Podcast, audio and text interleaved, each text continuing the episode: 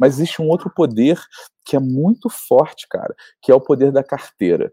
E aí é o seguinte: que escolhas de consumo eu vou fazer, sabe? Aonde eu, eu vou colocar aquilo que eu tenho de mais valioso, com boas aspas, é, que é o meu dinheiro.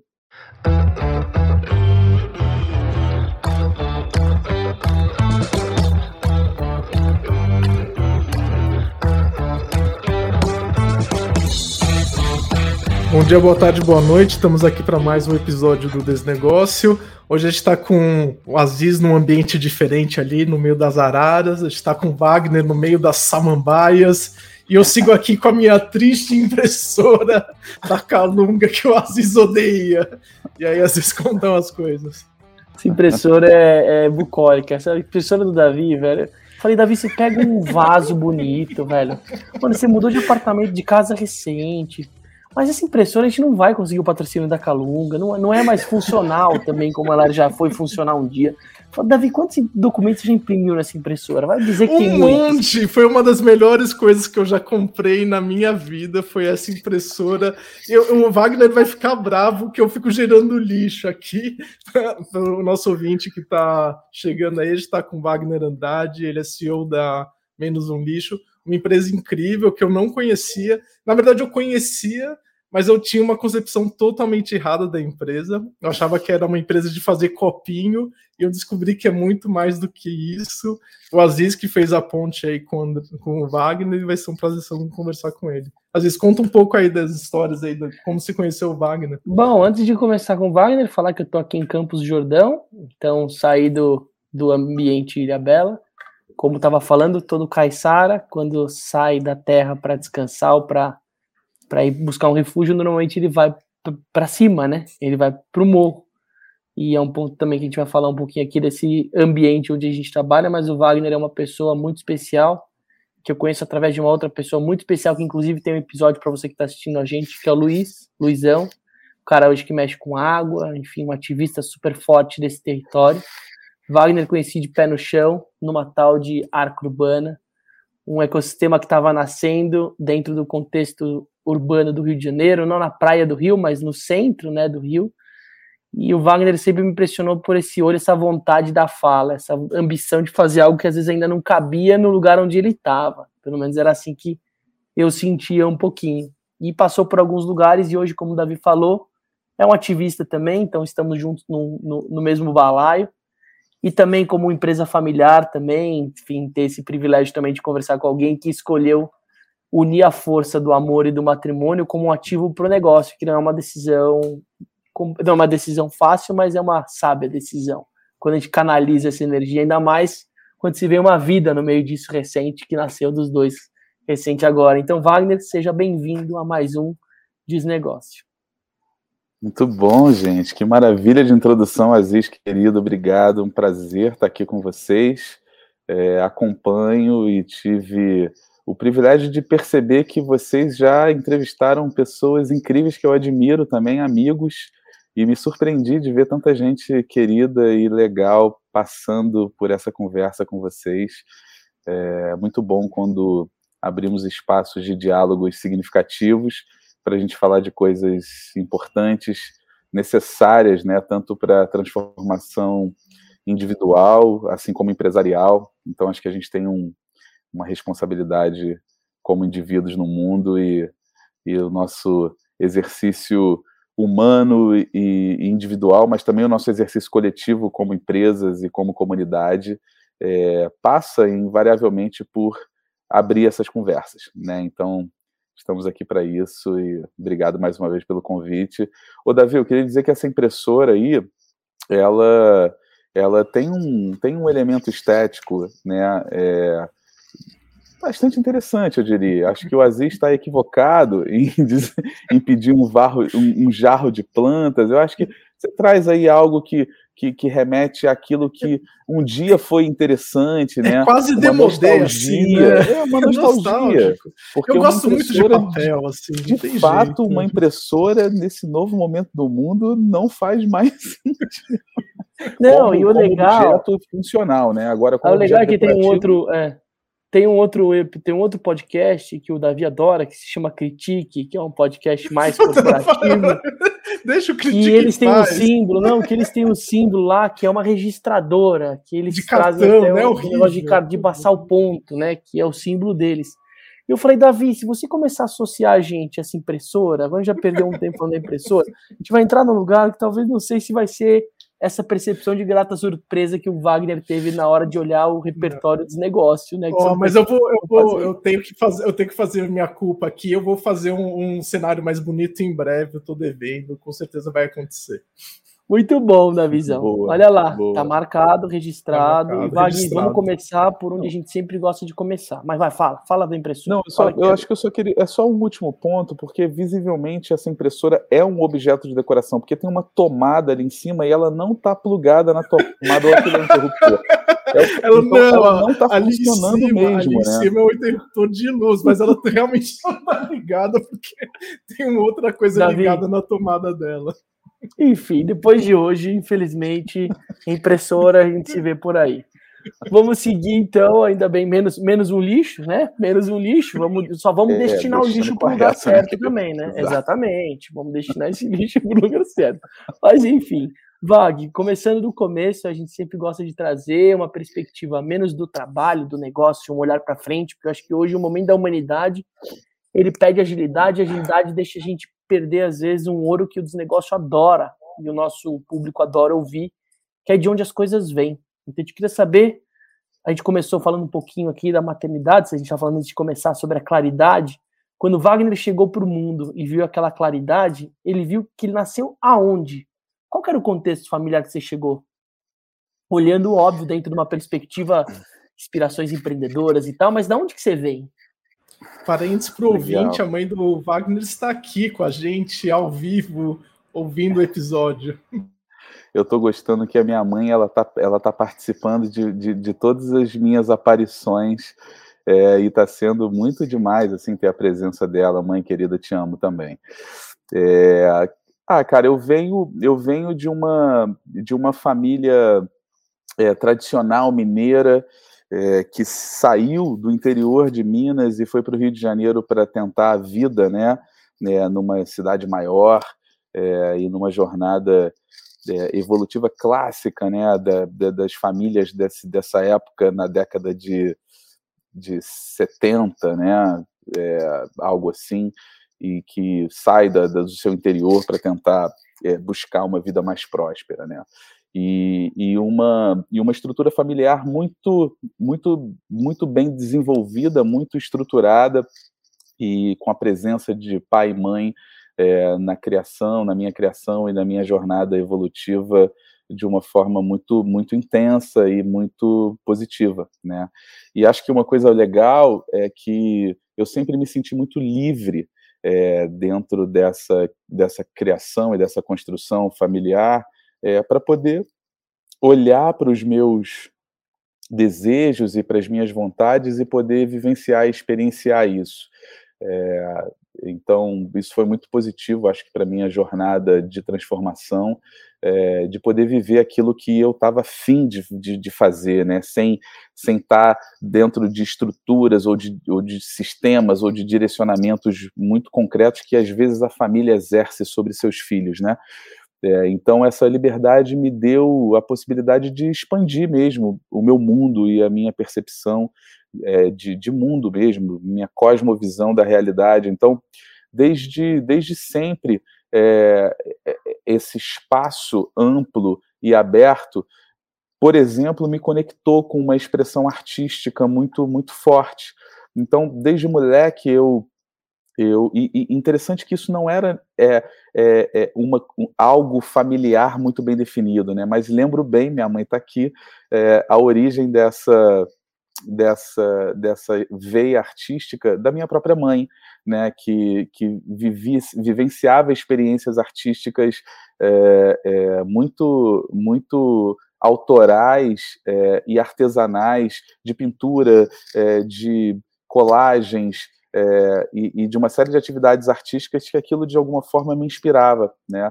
Meu pai, aquele, aquele clássico padrão, né? Meu pai trabalhando, estudando o dia inteiro para poder prover a família, minha mãe dona de casa, depois professora é, e cuidando das crianças. Eu tenho um irmão mais velho e é, e a gente nasceu no Rio de Janeiro.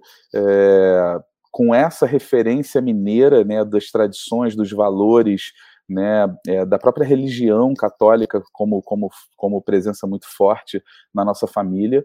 É, e como eu disse, né, num ambiente de liberdade, de autonomia.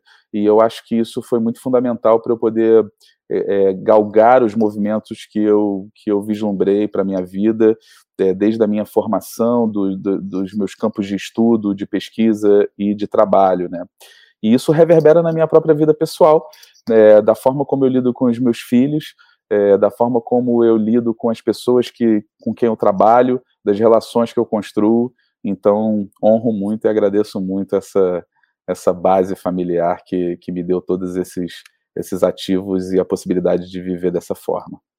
Quando a gente tem um ambiente sólido, com valores fortes em casa, é, existe um, talvez uma energia, na verdade, é compartilhada do que você pega, né? Conhecendo você um pouco, você pegou um pouco da arte, né? Dessa coisa mais intuitiva que você trouxe agora, que vem da sua mãe, que talvez naquela época, por um ambiente mais patriarcal, onde você tinha uma obrigação casa muito forte, não necessariamente a gente tinha espaço para se desenvolver como carreira, como profissão. Quantos artistas, quantos talentos, quantas, às vezes projetando muito mais no, no feminino, a gente perdeu como forma de se expressão, de se expressar e outra, às vezes para servir de referência para outras pessoas que acabaram ficando nesse lugar mais café com leite, né, que você fala, infelizmente. E da mesma forma você traz um olhar mais pragmático do seu pai. Então por isso que eu falo, você conseguiu somar a energia dos dois lugares. A gente tem muito caso aqui, né, Davi, de gente que às vezes vem de ambientes militares, que aí, aí acaba negando o sistema familiar e criando o oposto, como revolução. Eu acho que o caminho que você vem é como se fosse uma pegar um pouquinho das duas argilas e talvez construir algo que ele vai trazer um pouco dessa coisa da arte, que você tem isso muito forte, mas também trazer isso para o prático, para o eficiente, para a tecnologia. E você não era o mais velho também, né, Wagner? Isso é um ponto importante. Não, é, era, era o mais, era o mais novo. E é legal porque também é, meu irmão é cinco anos mais velho e, e, e também vinha essa referência, porque meu irmão também, um olhar muito artístico, uma sensibilidade muito incrível, também começou a, a, a exercitar isso na vida, na adolescência. Né? Lembro bem que as minhas primeiras referências de ilustração, de desenho, é, é, foram do meu irmão. É, foi observando meu irmão fazendo quadrinho, desenhando com os amigos, é, produzindo artisticamente que eu é, que eu comecei a me inspirar e também é, é, experienciar essa onda, né? E é legal que você fala porque eu sempre olhei para a dimensão artística e minha primeira expressão profissional foi nesse lugar a gente pode falar um pouquinho sobre isso, é, que foi empreendendo mesmo com pintura, com aerografia, fazendo, é, é, criando ilustrações para é, é, pintura em camiseta, na época, né, o grafite em camisa, isso no início dos anos 2000, e sempre é, olhando com viés de negócio, né? depois de alguns anos vivendo essa jornada, eu comecei a me questionar onde está o artista dentro de mim? Porque eu estava dentro de uma lógica de, de, de, de produção, de, de reprodução, é, de fazer ilustrações sobre demanda, de criar pinturas em parede, painéis. É, é interessante esse olhar, assim, de como eu sempre equilibrei essa visão mais feminina, criativa e artística com um olhar mais masculino de pensar em negócio, de prosperar, desenvolver. Né? Então, é uma jornada bacana entendendo um pouco a sua trajetória aqui, você é, acabou tendo seguindo uma veia bem artística no comecinho da carreira, né? E, e como que foi a evolução depois disso? Assim, eu sei que você fez bastante coisa, mas em grandes linhas, qual que foi a sua trajetória depois desse, dessa primeira jornada aí como ilustrador? Ô, ô Vagui, antes de você trazer, só vou trazer um recorte, Davi, que acho que tem a ver com uma coisa que eu estou vivendo aqui interessante agora, que os pequenos gestos, para quem escuta a gente, a gente vê pelos cortes, são pessoas que já têm essa correlação, essa relação com filhos ou com, com crianças menores. Eu estava tendo uma perspectiva agora recente sobre a alfabetização, né? A alfabetização dentro de uma perspectiva é, de resultado, ela nunca vai acabar, né? Porque tem gente hoje que se forma mestrado, doutorado em letras e nunca vai estar 100% alfabetizado. Ela começa a partir do momento que a criança se interessa pelos códigos visuais. Só que eu estava discutindo isso recente com um amigo e ele falou o seguinte: Putz, Aziz, eu não quero alfabetizar meu filho antes dos sete. Eu fiquei, nossa, mas minha família me cobra o oposto às vezes, né? E eu fiquei olhando e dei uma estudada e percebi que se eu colocar rápido uma alfabetização para o Bernardo, ele vai começar a olhar os códigos do mundo a partir das letras. Porque eu lembro né, na minha infância, quando eu aprendi a ler, eu queria ler tudo. Só que quando você lê o objetivo, o, a coisa mais, mais tangível, a coisa mais analítica, a palavra, você tira inconscientemente, você vai tirar a sua lente para o subjetivo de várias coisas que hoje ele vê, como olhares mais, sabe, de coisas que ele não está lendo, mas ele está lendo outros tipos de códigos, né? Então, quando você traz isso de como a gente dança esse processo, eu, desculpa, Davi, eu fiz esse só recorte antes do Wagner aprofundar, que é isso, quais são os códigos que a gente, como pai e mãe, vai criar para que o nosso filho tenha espaço para criar e não para saber, né? Então, enfim, puxei isso porque acho que o, o, seu começo me deu esse lugar, que eu acho que ele é, ele é bem significativo, inclusive isso pode ser transmitido como um líder, qual o código que eu vou dar para o meu time que está começando agora, né, com os meus pares, com a minha sociedade, com os meus investidores. Isso também é uma correlação que eu preciso pensar em todas as minhas relações, não só as pessoais. Mas enfim, desculpa a puxada, mas Vag, conta um pouquinho de como seguir o seu caminho carreira, como o Davi falou, né? É, cara, muito bom. Acho que as suas intervenções são sempre maravilhosas, Aziz. Assim, me vem um monte de coisa na tua fala, mas para a gente também não perder o, o fio da conversa. É, pode abrir o que... copo, pode abrir o copo, porque aqui é a nossa mesa de boteco também. É, eu acho que acho que o que você trouxe que, que toca muito e, e enfim, e, e, me sensibiliza muito, que é a, a, maravilha do mundo, né? E a nossa possibilidade de olhar. Então hoje eu estou com um bebê de seis meses, é, depois de, né, de ter vivido a paternidade ao longo de dez anos, né? Então tenho uma filha de dez e um bebê de seis meses, e com outra cabeça mais sensível, com um olhar mais atento, como eu vejo esse moleque Tito, meu filhote, olhando o mundo e descobrindo o mundo a partir do olhar, é, é, é algo tão mágico, né, tão poderoso. E, e, e, é interessante quando você fala isso, e talvez o podcast cumpra um pouco esse papel. Está, estamos aqui em vídeo também, mas quando você escuta né, um podcast ou um áudio e que você não tem a imagem retratando e materializando aquela história, cara, você abre um, um, um, campo de infinitas possibilidades de leituras e percepções sobre aquilo que você está ouvindo, né? Então isso é muito mágico mesmo, como o audiovisual te prende e te aglutina, te define dentro de uma tela, né? É, e como somente o áudio ele te abre infinitas possibilidades, né? Isso é muito muito mágico assim. E tive a, e tive a oportunidade de viver um pouco isso mais próximo da produção é, de podcasts agora recente.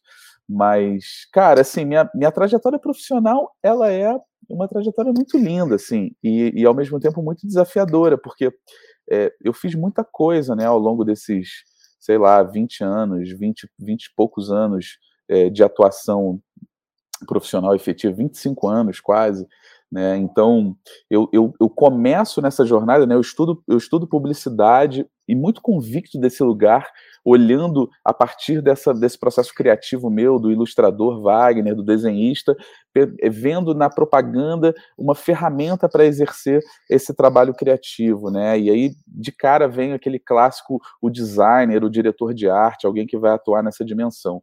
E logo na faculdade eu me deparo com a aerografia, fazendo um estágio na Jovem Pan na época, é, na promoção da rádio, e um cara estava lá fazendo pinturas em camisetas é, para a gente fazer uma promoção de carnaval e eu fui ajudar ele é, e, e, e, cara, eu olhei para aquilo e falei, gente, que, que, genial essa ferramenta. Eu não conhecia o aerógrafo, né? Para quem não conhece, o aerógrafo é uma pistolinha ligada a um compressor de ar que você acopla as tintas e ele tem um efeito parecido com, com spray, né, da lata. E, e eu olhei para aquilo e aquilo é mágico, né? Porque os efeitos que você coloca, então eu, a gente começou a sair, a gente saiu da, do estágio da rádio, eu tinha é, 19 anos, é, e falei, cara, vamos empreender isso. A gente começou a fazer feira, pintando camiseta ao vivo, depois abrimos uma loja. A gente foi o primeiro, a primeira empresa de aerografia do Rio de Janeiro formalizada. Tinha nome? Tinha nome? Tinha nome, cara. O nome era Artworks Airbrush. Nossa, já era internacional o negócio, já mas, tinha uma mas visão é um megalomania. Legal, mas é um negócio muito legal. Assim, tem muita gente que tem essa veia artística e, e acaba virando professor de artes, né? É o caminho meio tradicional, assim, eu tenho a veia artística, vou virar professor de, de, sei lá, de ginásio, colegial. Eu acho muito legal alguém que pega a arte e consegue transformar no negócio. Eu acho genial. Cara, isso foi muito, foi muito interessante, assim, porque estava começando esse boom do grafite em camisa, e que isso estava acontecendo em todas as feiras de artesanato, todos os eventos, é, e a gente, meio com essa visão empreendedora de fazer disso um negócio e não só uma expressão artística, é, a história ganhou uma escala muito, muito, muito grande, assim, no sentido de, rapidamente a gente foi da feirinha de artesanato para uma loja no shopping, assim, é, e a gente abriu uma loja é, que funcionava num shopping popular em Niterói, nessa época eu morava em Niterói, que é uma cidade vizinha do Rio de Janeiro, é, e lá a gente, cara, trabalhava de segunda a sábado pintando camiseta ao vivo, e foi incrível essa jornada, assim. É, e a gente começou a fazer não só pintura em camiseta, mas em painéis, em decoração de ambientes, é, e a história foi ganhando força. A gente fez é, é, carnaval, é, pinturas em figurinos de carnaval, a gente fez desfile de modas para algumas marcas fazendo pinturas, até que a gente chegou na Globo e comecei a, a, a fornecer figurino, pinturas de arte para figurino. É, e aí eu decidi fechar a loja, montei um ateliê e fiquei só fazendo isso. Pintura de figurino para televisão, para teatro é, e um pouco para moda. É, foi aí que a publicidade retorna. É, eu comecei a perceber que eu, eu ficava três dias fazendo uma pintura numa parede ou um dia inteiro fazendo uma pintura numa roupa e cobrava, sei lá, 500 reais para fazer essa história. E eu percebia que eu, eu criava o design de uma marquinha e criava uma papelaria para uma empresa e, e, e, cobrava quatro vezes mais e resolvia aquilo em uma tarde. Eu falei, cara, acho que eu preciso me, re, me, re, me reconectar com essa dimensão da minha própria formação como publicitário e criar uma empresa de comunicação. E aí a Artworks Airbrush virou Artworks Comunicação. Aí eu abandono o aerógrafo e mergulho nessa jornada de fazer comunicação para as empresas e para o mercado. É muito legal, eu estava até olhando aqui no paralelo, você está com isso no seu LinkedIn, né? Você de fato incorporou isso como parte Sim. de uma narrativa autêntica, né? Outro insight também, né, Davi? Quantas pessoas que pensam em negócios como esse já partem para um e-commerce, achando que é um caminho mais prático, mais eficiente, que vai trazer mais rentabilidade? Não, gente. Hoje a potência dos negócios offline, eles têm o seu valor como experiência. Talvez como que você criar essa experiência de fazer ali na hora. Então, óbvio que dá para a gente somar com tecnologia e internet, mas quantos negócios acontecem dessa forma e que são negócios prósperos, é, dentro Sim. da perspectiva, como o Davi falou, do empreendedor também, né? Óbvio, quando você acha uma publicidade, você precisa entender o que é mais rentável também. Você está olhando para uma rentabilidade de um jovem, é a rentabilidade financeira. Tchau, B, até mais. E aí, mas você precisa entender qual era o valor que você tinha nessas entregas. Você gostou de virar? Como foi essa mudança? Porque teve uma mudança significativa monetária para essa tomada de decisão, mas toda escolha Sim. é uma renúncia. E Sim. antes de passar Sim. a palavra para o Wagner, assim, conhecendo um pouco o mercado de publicidade e comunicação em geral, é um mercado super tóxico, né? Pelo menos até onde eu sei, é um mercado super, super, super esquisito, assim, né? Muito assédio moral, tudo que você puder de imaginar de pior acontece nas agências, assim. E aí eu acho até Sim. curioso o Wagner entrar nesse universo, assim, e como ele conseguiu navegar nesse universo, né? Sim, cara, é, é de fato a publicidade é uma é, é uma se parar para pensar é a mola mestra da maluquice toda que a gente construiu e criou como humanidade, né? Então a publicidade é, é o grande instrumento da criação das não necessidades, né? Que, que é o termo que eu li num livro infantil que eu achei maravilhoso, né? Que é, que é algo que não precisa, né? Quantas coisas que a gente não precisa que foram criadas pela indústria e potencializadas pela propaganda é, para entubar isso para as pessoas, enfim. Então, é, foi muito interessante porque existe uma magia, né? É, o processo que eu vivi da minha formação foi ainda o início dessa, dessa transformação tecnológica com a, com a chegada da internet, né? E, e de alguma forma esse meu empreender inicial artístico estava numa dimensão ainda muito analógica. E é legal quando a gente olha para essa revolução toda tecnológica e a internet que transformou abruptamente a indústria da comunicação, como hoje a gente está olhando para o resgate ao artesanal, o resgate ao manual e a reconexão com aquilo que lá atrás, há 20 anos atrás, enfim, fazia todo sentido, né?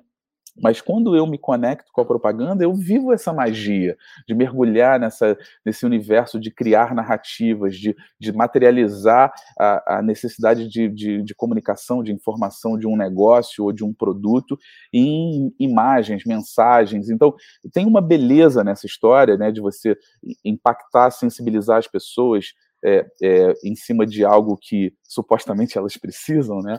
É, mas a minha jornada empreendedora na comunicação, eu nunca fui para as grandes agências, eu nunca vivi, Davi, esse, esse mergulho nesse universo da, da propaganda das grandes agências, que de fato é muito tóxico, mas acompanhei de pertinho amigos e, e, e tenho grandes amigos que hoje, enfim, fazem carreira nas grandes agências, né? E me relaciono com elas é, com, é, hoje, como menos um lixo, principalmente me relaciono muito com as agências, porque a gente acaba sendo veículo e canal para as agências e seus clientes disseminarem as suas mensagens que fazem sentido, mas o meu empreender na comunicação sempre foi um empreender muito muito pequeno, né?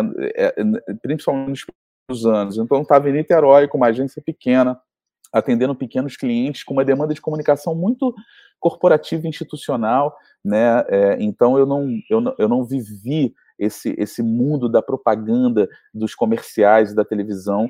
É, mas o, o que foi muito legal, e aí respondendo o Aziz, foi que é, tirar a arte da minha expressão do dia a dia profissional não foi doloroso, porque eu também estava vivendo a, a, a, criação de um novo mundo de possibilidades, né? É, e, e, claro, como empreendedor, aquilo estava sendo muito mais é, rentável economicamente e tal. Mas eu, de fato, fui me decepcionando rápido com o que, que é essa lógica da, da, da, da, comunicação trivial, né? como mero instrumento de criação de linguagens e narrativas para marcas e negócios, né? Tem então, uma eu... fala, Vag, desculpa te cortar, mas tem uma fala que eu claro. gosto de que a publicidade ela criou um lugar que é construir marcas para serem vendidas, né? É, e não para serem compradas, né? Que é um caminho invertido do processo, que é Total, você de certa forma tem um, um, olhar da publicidade atrelada a times comerciais até hoje, né? Da visão, vamos ser realistas, né? A publicidade em si, ela vai muito mais como uma verba para você gerar atração, gerar atenção. Você, é, os nossos desafios de desnegócio como plataforma, né? A gente vai usar o nosso recurso para o quê? Ter um time mais qualificado para editar com qualidade os episódios ou investir em mídia, investir em AdWords e trazer um público talvez não é o público que a gente quer.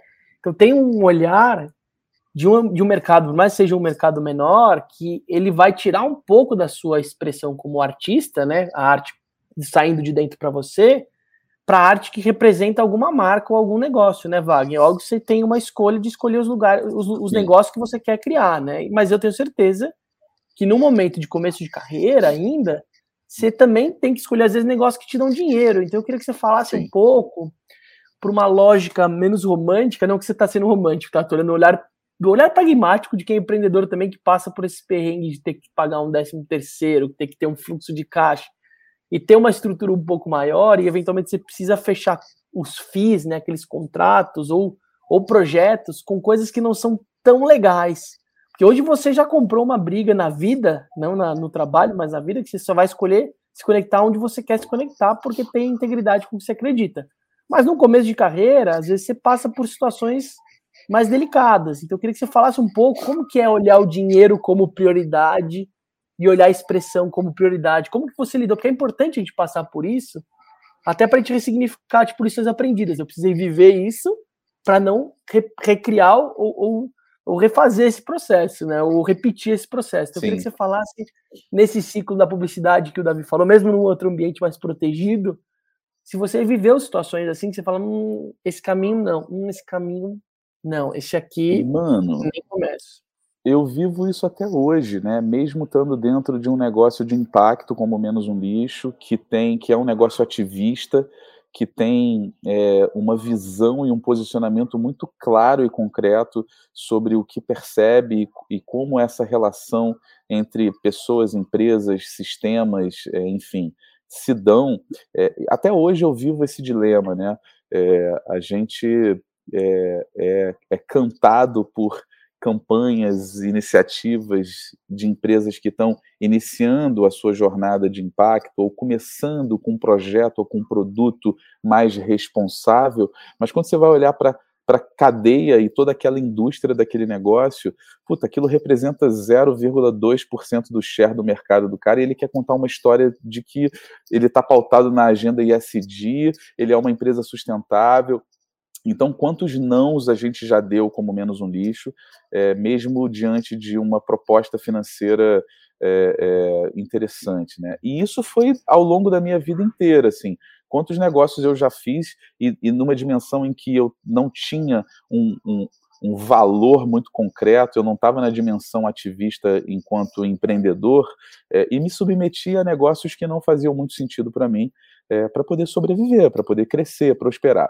Eu sinto que o que, o, que o que baliza isso e o que fortalece essa tomada de decisão tem a ver com os nossos valores. Assim, eu acho que como empreendedor a gente não pode, na minha visão, nos corromper e ultrapassar algumas bordas que que, que, sustentam aquilo que a gente acredita como verdade ou como ou como é ou, ou, como o mundo deve ser ou como as relações devem acontecer é, e de alguma forma o mercado e a indústria tá o tempo inteiro tentando desconstruir essas essas lógicas né então eu acho que se valores estão bem claros e definidos assim na, né, no que você acredita é, os negócios aparecem, né? E eu acredito muito na sincronicidade é, da vida e, e, das conexões que acontecem para além é, dessas dinâmicas relacionais de estar num evento, trocar cartão visita e, e, e, pegar o número e ser apresentado e o networking. Eu acho que para muito além dessas dinâmicas sociais existe um campo que nos conecta com aquilo que a gente acredita e de fato isso acontece. Então, se permitir viver essa história como empreendedor é a possibilidade de fazer valor, né, de, de dar é, é, expressão aos seus valores para você fazer os seus negócios, né? Então isso para mim é chave. Olha que coincidência boa, né? Um fato que só reforça isso, né? Confia no fluxo da vida, que quando é para vir, vai vir no momento certo. Eu já recebi, acho que nos últimos dois meses, umas três pessoas diferentes, inclusive coincidentemente ou não, pessoas que já passaram aqui, né, Davi? O, o, o Diego Xamã, o Natália do Experience Club e a Renata Rocha da Universality. São amigos, acabam sendo amigos pessoais, porque é isso que é assim, né? Amigos viram clientes, clientes viram amigas e assim vice-versa. Mas os três chegaram para mim e falaram: Aziz, você precisa falar de SCAP, falar, vocês precisam trazer o, o Murilo Gun. Vocês precisam trazer o Murilo Gun aqui. Beleza, você precisa falar do que vocês estão fazendo, o movimento de vocês e tal. Falei, beleza. Tem um lado meu, que é o Aziz Trator, que ele vai o quê? LinkedIn, papapá. Mas eu tô começando a guardar ele um pouco mais no bolso. Esperar que a vida vai mostrar de alguma forma isso vai acontecer. Eu vim aqui para Campos do Jordão, passar uns dias de reclusão, enfim, um momento mais família aqui, da visão tá mais sabendo de perto, enfim, dos desafios que estão acontecendo na escolinha do Bernardo. E eu aqui na minha varanda anteontem, no mesmo prédio aleatório, no meio de campos, eu olho um ser humano correndo embaixo do prédio, e eu sou míope, né? Eu tava sem óculos, e eu tava, tô no segundo andar, eu vejo alguém correndo com um jeitão meio estabanado, cabelão assim. Falei, caraca, é o Murilo Gama. Eu falei, mano, eu não, eu não tive ainda o ímpeto de gritar ali na janela, mas eu mandei uma mensagem no Instagram dele. Falei, contei mais ou menos o contexto, né? Falei, um ser humano de camisa branca, calça azul, correndo aqui no prédio, é você? Ele falou, meu Deus, não é possível. E é exatamente isso. Qual é a probabilidade? É toda a probabilidade, ela é total, porque a vida, quando você está atento aos sinais, que é o que, de novo, o começo do nosso papo, as coisas acontecem. Então, Davi, já estou organizando aqui para a gente fazer essa gravação com ele, conectar várias coisas, mas você vê como como eu se queria fazer um parênteses, eu queria fazer um parênteses. Lembra que logo quando a gente começou a escrever do Desnegócio, assim, colocar a lista de convidados que a gente queria, um dos convidados que eu coloquei assim, eu queria muito falar com o Ricardo Semler. Lembra? Um dos, falei, eu quero muito falar com o Ricardo Semler, um cara que eu admiro muito, e coincidentemente ou não, semana passada a gente falou com o Henry, que é sócio do Ricardo Semler. Olha, ou seja, está mais próximo, né? Então, essas coisas da, da sincronicidade são muito malucas, assim, e acontece mesmo. É, eu queria puxar esse gancho, Wagner, dentro da sua, da sua trajetória empreendedora, que é um ativo muito fundamental, que também as pessoas confundem como um ativo comercial.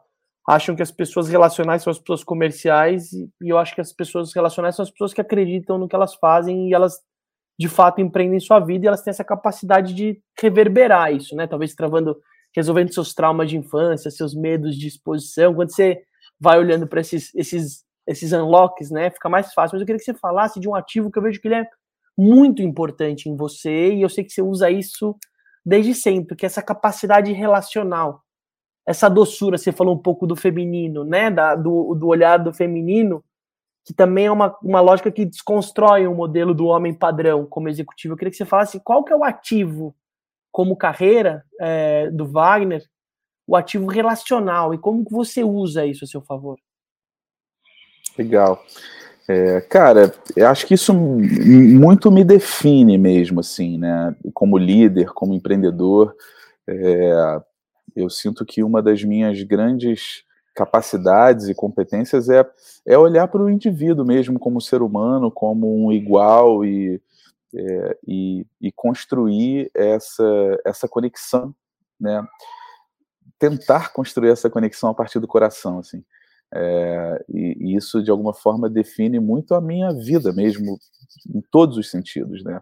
Não só empre como empreendedor, como profissional, mas cara, minha dinâmica social, relacional, é, é, acho que tem uma é, tem uma, uma, uma força que para mim me move e, e, e, que me nutre quando é, essas essas conexões e essas relações elas acontecem é, naturalmente e com a verdade que que muitas vezes o eliminar a mente dessa dessa dessa construção né relacional ela enfim quando você bota de fato o coração no primeiro plano é, eu sinto que que essas que essas conexões e essas relações elas vão para muito além do, do daquela oportunidade do momento ou daquele conhecimento que acontece.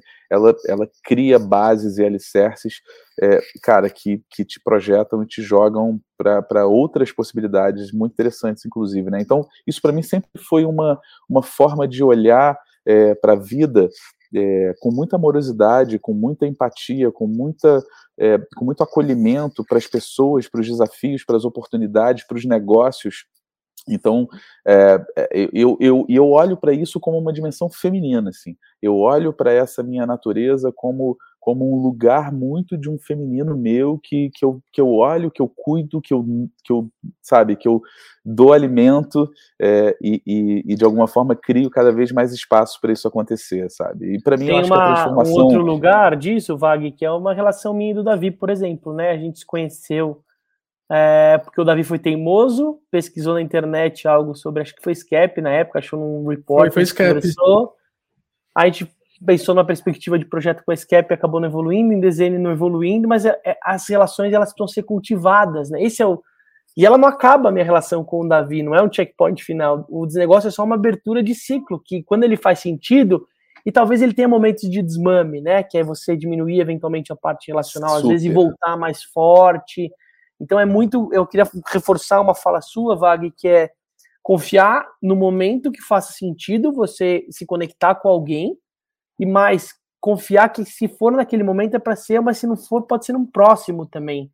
Gente isso, né? Preciso achar um investidor para o meu negócio, preciso achar um Sim. sócio, né? A palavra agora do momento, preciso achar um sócio, aí você fica querendo cavar sócio, você precisa querer, você precisa... Não, essas coisas elas vão acontecer quando você está de novo se relacionando, estando presente, publicando coisa. Você tem que estar tá ativo, não adianta você também estar tá numa ostra social na sua casa achando que, mano, vai cair da polga e vai bater na sua porta. É, tem, um, tem um negócio que eu sempre falo que você tem que aumentar a sua superfície de sorte, né? Então você vai fazendo as coisas, uma hora a sorte toma em você.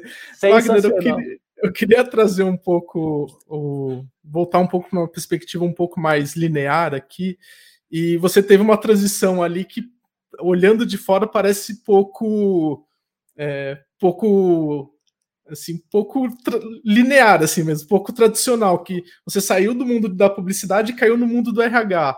Você agora te conhecendo um pouco melhor dessa questão do, do relacional, do coração, de conectar com as pessoas, eu entendo um pouco mais. Mas como que foi essa empreender a Bizu depois de ter passado um tempo em agências. Legal, legal. Acho que isso define bem, assim, conecta muito com, com isso que a gente falou agora, assim. Eu, eu venho nessa trajetória de negócios de comunicação pequenas, assim, e tal, quando eu, eu me conecto com o terceiro setor, né? E aí eu comecei a fazer um trabalho voluntário numa ONG em Niterói, é, que se chama Oficina do Parque, que está lá até hoje, é um projeto lindo de educação, de arte educação comunitária, é, e, cara, e, e, e, nesse trabalho voluntário pessoal, eu também coloco a minha agência para prestar serviço voluntariamente e eu vou me conectando nessa dimensão social com muita força. Eu acho que tem um, um elemento muito chave, assim, um pilar muito chave nessa, nesse, nessa amplia, em ampliar essa visão da comunicação é, nessa dimensão mais humana, que a minha ex-mulher, a vida inteira também trabalhou no terceiro setor, na área de comunicação de grandes organizações né? E ela trabalhou muitos anos em Médicos Sem Fronteiras. E aí a gente começa a fazer um trabalho voluntário para Médicos Sem Fronteiras também, e a gente se consolida nesse lugar ali, junto com, com, com a MSF Brasil, e a gente começa a fazer vários projetos com a organização aqui, a, a, meio que numa jornada crescente da, da, própria organização aqui no Brasil. O primeiro grande projeto expositivo deles foi a gente que fez, rodando o Brasil com uma exposição pelos principais shoppings, é, coletando doações, né, captando recursos, mas também divulgando o trabalho de brasileiros nos projetos é, mundo afora. E aí, cara, isso abre para mim assim uma é, na verdade, acho que foi a grande iluminação assim, do olhar sobre a publicidade, que é como de fato eu percebi a comunicação como ferramenta de transformação. E aí, cara, isso foi uma virada de chave para mim. Assim, isso foi mais ou menos ali para em 2005, quando eu me conecto nessa ONG, em 2008 eu faço, inicio esse projeto com a MSF, e aí, cara, eu começo a fazer vários trabalhos com o terceiro setor, a gente atende Unicef no Brasil, a gente faz uma campanha linda e um projeto lindo sobre racismo infantil, a gente é, se conecta com uma organização de pesquisa de medicamentos para doenças negligenciadas, se chama DNDI, é, outras agências da ONU, ActionAid, AfroReg, cara, e aí o meu mundo de comunicação se converge para esse universo de impacto. E aí que eu legal. vivo uma trajetória assim de 2008 até 2013 empreendendo com comunicação e impacto quando eu quebro.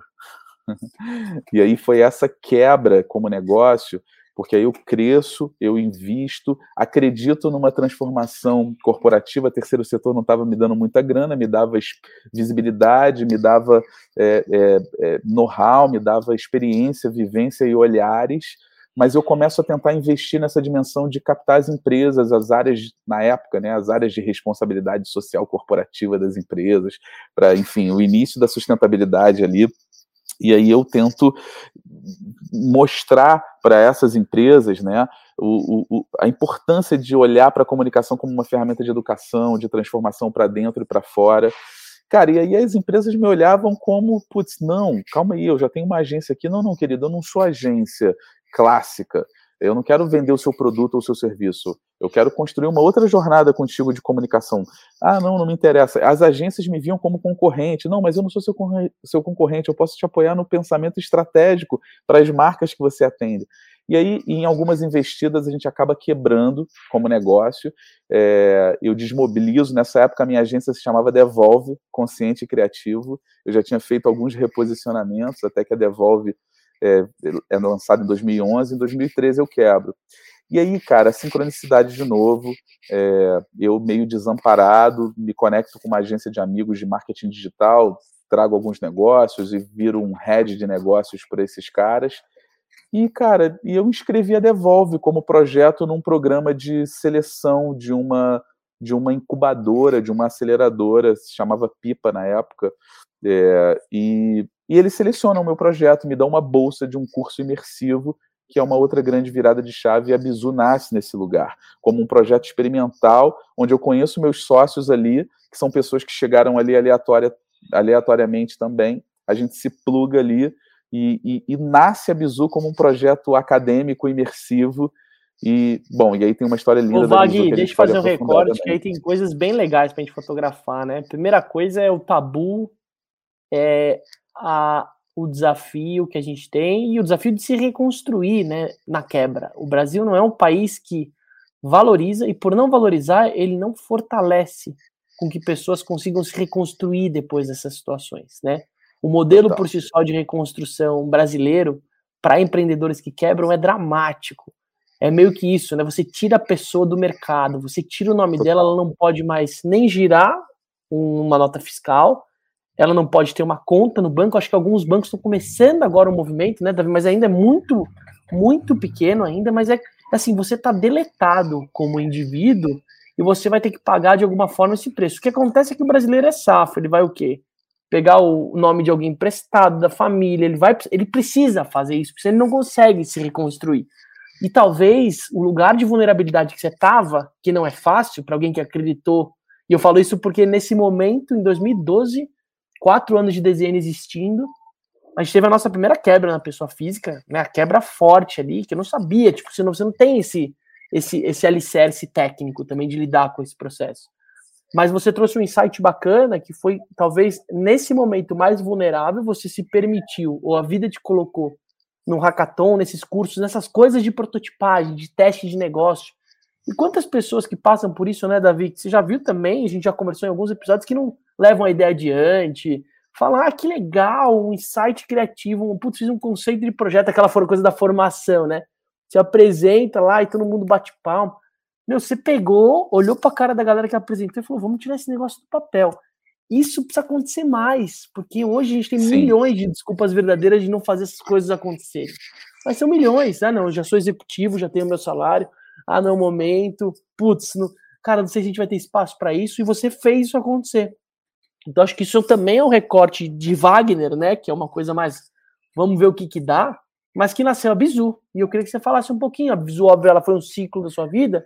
Menos sobre a Bizu como negócio, mas qual foi o aprendizado que você teve nesse olhar de startup, né, Davi? É sair de uma lógica mais de, de prestador de serviço, uma lógica Sim. mais consultiva, uma lógica de tecnologia. Cara, Bizu foi também outra transformação muito abrupta, assim, é, muito poderosa, porque foi uma desconstrução de tudo que eu acreditava de modelo de negócio, é, de formas de fazer negócio, porque me colocou nesse universo de pensar né, um empreendimento de tecnologia, uma startup, viver essa jornada toda de aprendizagem contínua, né, de testes, validações, protótipos, tecnologia. É, então foi um mundo de descoberta e um mundo muito lindo, que de novo vive um ciclo também de, de início, meio e fim, é, onde o fim não me levou para esse lugar, por mais que, é, que o, o, mercado e a sociedade brasileira te oprime quando você não, não, né, não, não prospera eternamente com um negócio, é, eu olho para o ciclo da Bizu e vejo ele com uma potência muito incrível. Primeiro, porque me, me conectou num ecossistema de impacto, né? Eu estava numa dimensão já socioambiental do terceiro setor, e eu de fato me conecto no, num ecossistema de, de olhar para negócios como negócios de impacto, e a Bizu foi a porta e o acesso para isso, comunidades empreendedoras, pensamento sobre negócios que constroem legado é, socioambiental, que, que valorizam a dimensão humana e ambiental. Então, esse, essa, esse, esse, a pavimentação dessa minha jornada, inclusive para chegar no Menos o Lixo, foi, foi através da Bizu. E foi muito lindo, porque a Bizu também foi o lugar onde eu pude materializar essa visão das relações que a gente estava falando mais cedo, né? Então foi muito bacana, porque a Bizu vem como um insight de negócio para a gente desconstruir a forma como as empresas se relacionam com seus colaboradores, né? A gente brincava que a Bizu, inclusive, era o novo RH, né? E, afinal, não somos recursos, né? Então a gente cunhou o conceito de, de um novo RH, reconhecimento humano. E a Bizu era uma ferramenta para isso, para poder humanizar essas relações, falar do indivíduo enquanto indivíduo, da empresa também enquanto cultura. Né? Então, como é que a gente cruzava esses elementos para poder estabelecer as melhores conexões, para poder fazer com que empresas tivessem pessoas certas ali dentro? Né? Então, isso foi muito mais. Então, Vag, talvez o, a, a agência teve um papel de entregar a sua conexão com o que virou impacto social, que não tinha nome antes, é o que você falou, era sustentabilidade, era filantropia, tinha outros nomes, mas você, entrou nesse território e talvez a Bizu entrou em outro ativo muito forte, que é a humanização dentro do ambiente corporativo, o ambiente de trabalho. Também hoje já é meio que a gente fala, né, que o autoconhecimento é o inglês fluente hoje no, no mundo corporativo. Só que naquela época era mais árido, né? falar de olhar mais como a pessoa que está por trás do cargo para grandes corporações, olhar para benefícios mais flexíveis, olhar para esse olhar de métricas menos só de performance, mais às vezes das dores, para acessar as dores de alguém que está numa trabalhando numa baia ou numa corporação, também era um lugar mais árido também. Eu queria que Sim. você falasse até que ponto esses dois negócios que acabaram não evoluindo, talvez eles nasceram em momentos diferentes. Eu queria que você falasse um pouco dessa coisa da temporalidade, né? Eu tive dois negócios que eu acreditei muito, eu dediquei muita energia para eles e eles tiveram já o seu papel, né? Da sua vida, porque ela está sendo construída, ela está sendo modelada. Mas como que você sente esses dois movimentos acontecendo, talvez um pouco antes das tendências acontecerem? É, isso, isso é, um, é, um, é um lugar que eu, que eu, de alguma forma, olho, assim, um pouco. É, acho que a Devolve estava antes do tempo, a Bizu, de alguma forma, é, iniciou também um pensamento é, e que depois cresceu e se desenvolveu. É, e eu acho que tem uma, uma série de fatores aí.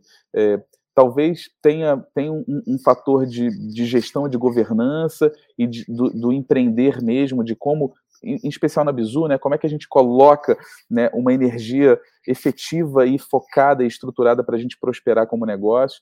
E aí, na Bizu especificamente, a gente acabou fruto das oportunidades. Cara, a Bizu foi um projeto muito maravilhoso. Assim, a gente passou por todos os ciclos de desenvolvimento de uma startup no Brasil, passando pelos principais programas de aceleração, até que a gente entra num programa francês para poder desenvolver a Bizu na França, na Europa.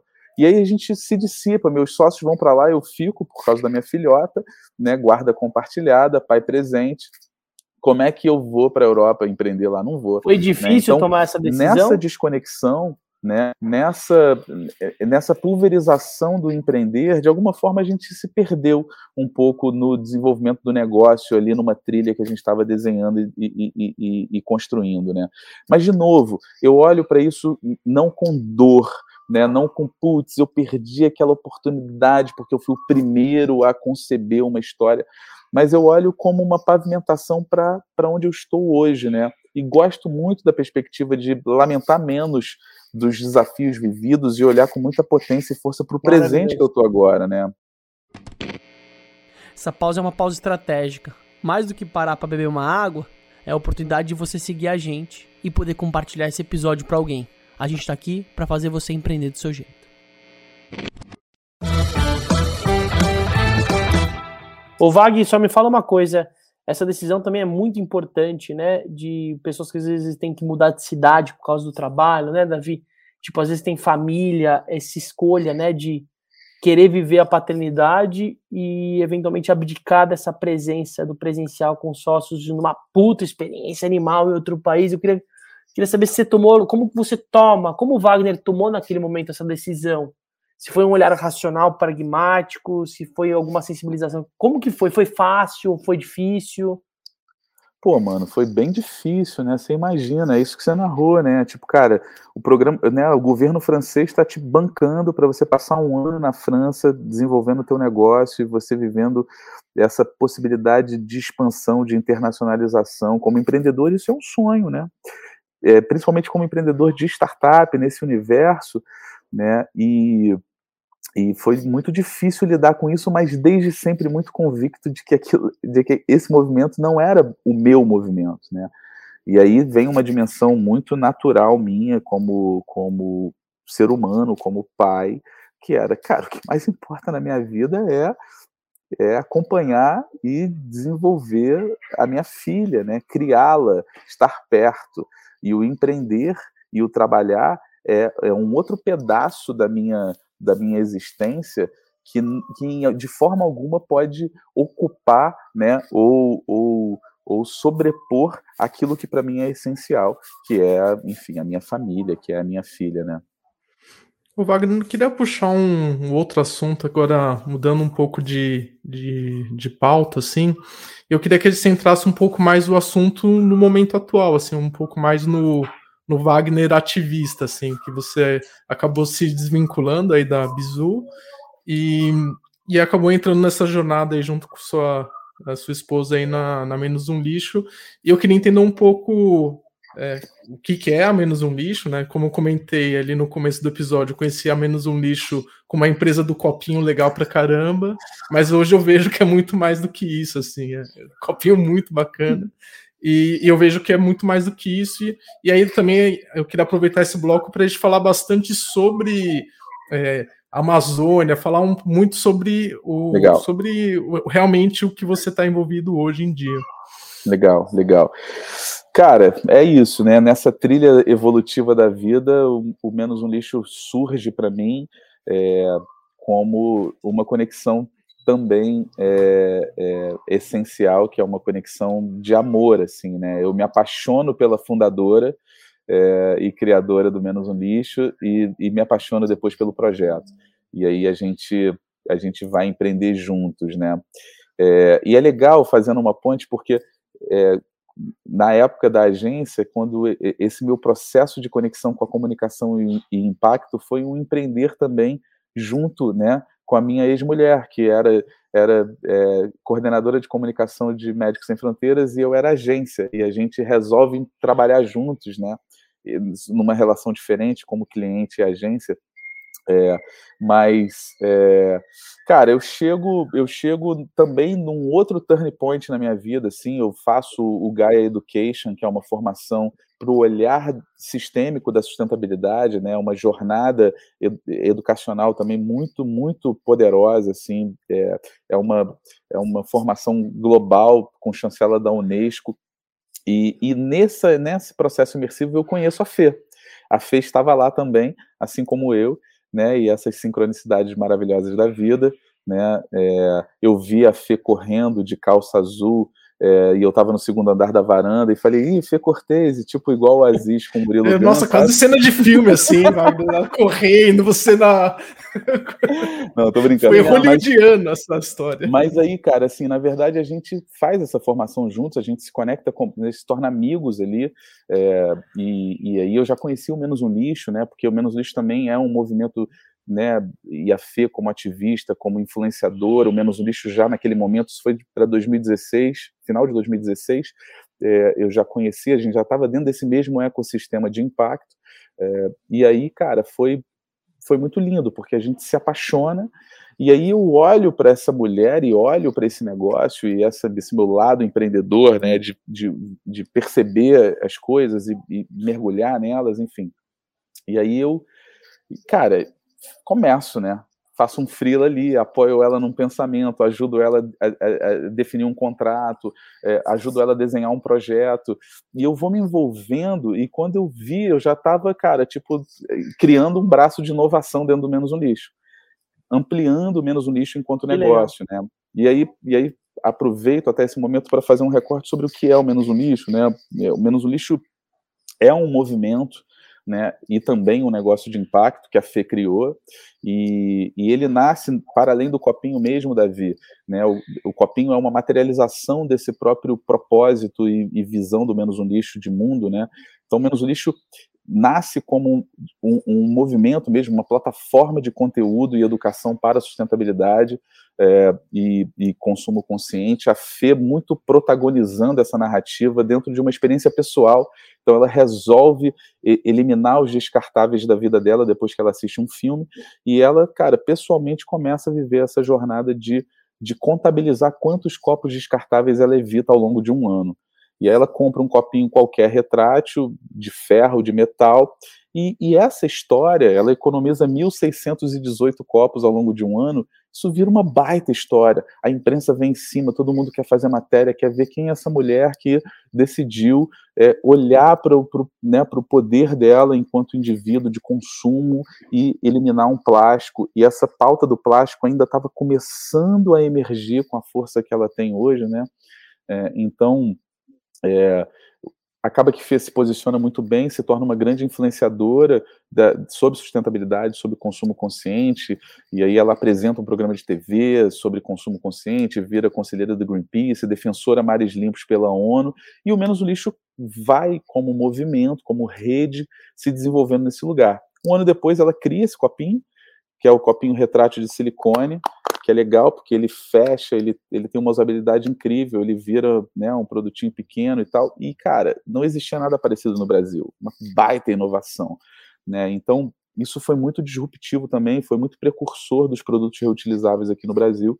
Então, essa dimensão de negócio, né? E aí é interessante, porque o Menos Lixo é um negócio de educação e comunicação, mas, mas financiado pela venda de um produto físico.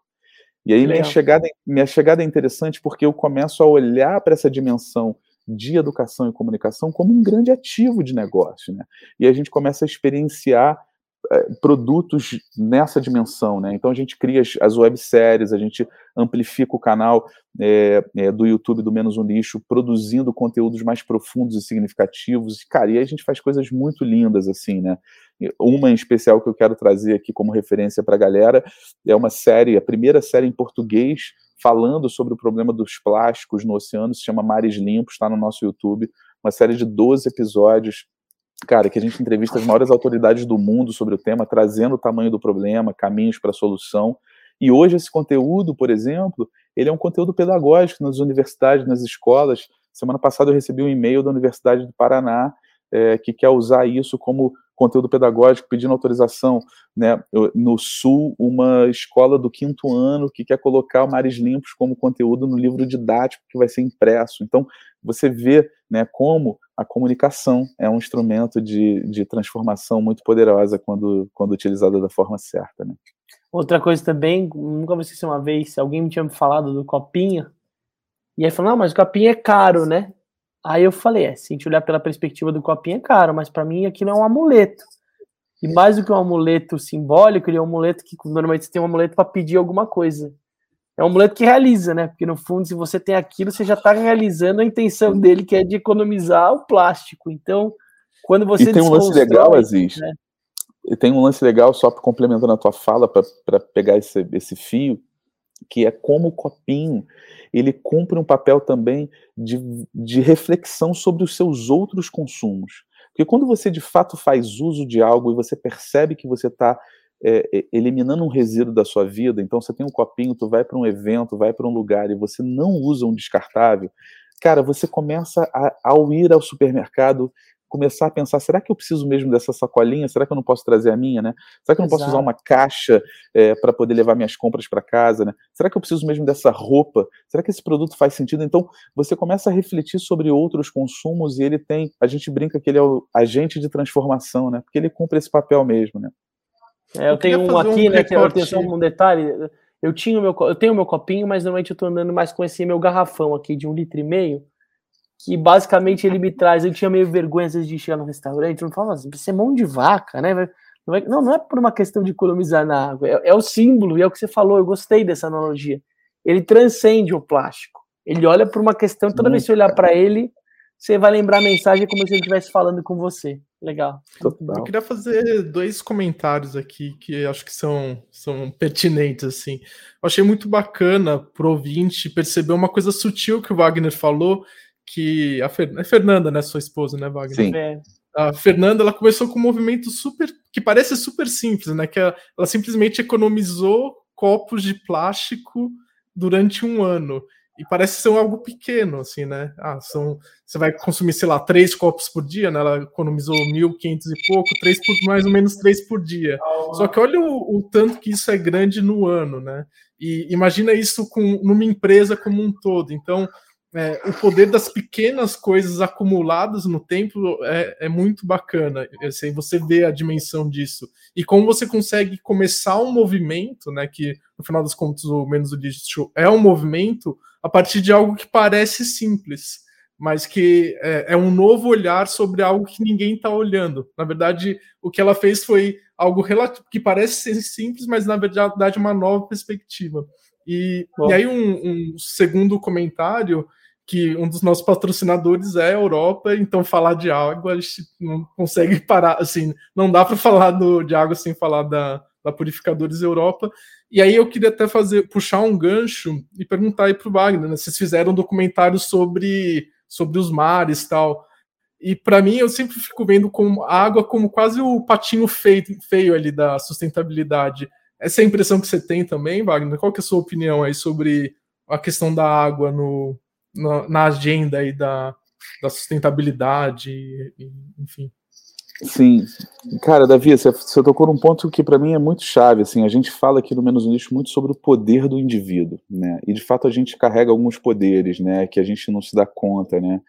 É, se fala muito sobre o poder é, na perspectiva, né? Agora estamos vivendo um período eleitoral, né? O poder do voto, né? Então você pode definir, né? O futuro do seu país e tal. Isso é uma realidade, né? Inclusive, né? Vamos fazer escolhas responsáveis nesse momento, né, do voto. Mas existe um outro poder que é muito forte, cara, que é o poder da carteira. E aí é o seguinte, que escolhas de consumo eu vou fazer, sabe? Aonde, aonde eu, eu vou colocar aquilo que eu tenho de mais valioso, com boas aspas, é, que é o meu dinheiro.